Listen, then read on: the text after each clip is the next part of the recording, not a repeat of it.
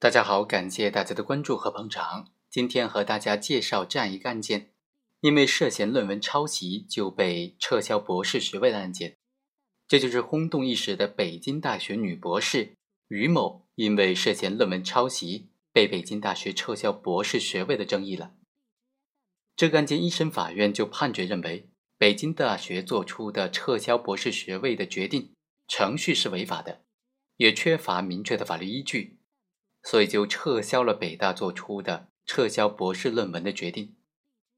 后来二审法院也维持了一审的判决。在这个案件当中，双方当事人的争议焦点就在于：第一，北京大学作出撤销决定时是否应当适用正当程序的原则；第二，北京大学作出撤销决定的程序是否符合正当程序的原则；第三。北京大学作出撤销决定时适用的法律是否准确呢？法官对这三个争议焦点的分析啊，就非常透彻。今天就和大家简单的来介绍一下。关于第一个争议焦点，法院认为，正当程序原则的要义在于说，做出任何使他人遭受不利影响的行使权利的决定之前，都应当听取当事人的意见。正当程序原则是裁决争端的基本原则。以及最低的公正的标准，在我国行政处罚法、行政许可法等等基本行政法律规范当中都有体现。作为最基本的公正的程序规则，只要成文法没有排除或者另行特殊规定，行政机关都应当遵守。即使法律当中没有明确的程序规定，行政机关也不能够认为自己不受程序的限制，甚至连最基本的正当程序原则都可以不遵守。所以，对于正当程序原则的适用，行政机关没有自由裁量权，只是在法律没有对正当程序原则设定具体的程序性规定的时候，行政机关可以就履行正当程序的具体的方式做出选择而已。在本案当中，北京大学作为法律法规授权的组织，它在行使学位授予或者撤销权的时候，也应当遵循正当程序的原则。即便相关法律法规没有对撤销学位的具体程序作出规定，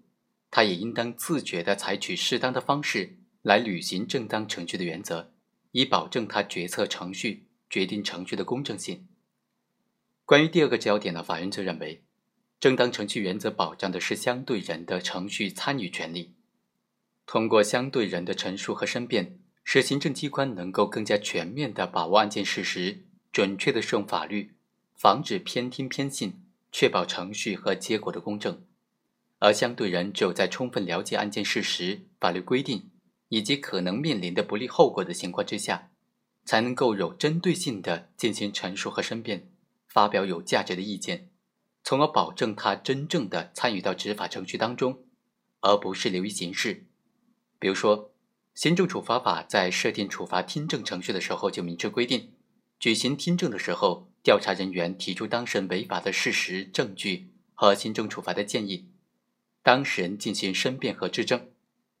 在这个案件当中呢，北京大学在做出撤销决定之前，仅仅由调查小组约谈了一次于某，约谈的内容也涉及到这篇文章是否事先抄袭的问题。至于这个问题是否足以导致于某的学位被撤销的问题呢，北京大学并没有进行相关的提示。于某在没有意识到他的学位可能会因此被撤销这风险的情况之下，也难以进行充分的陈述和申辩。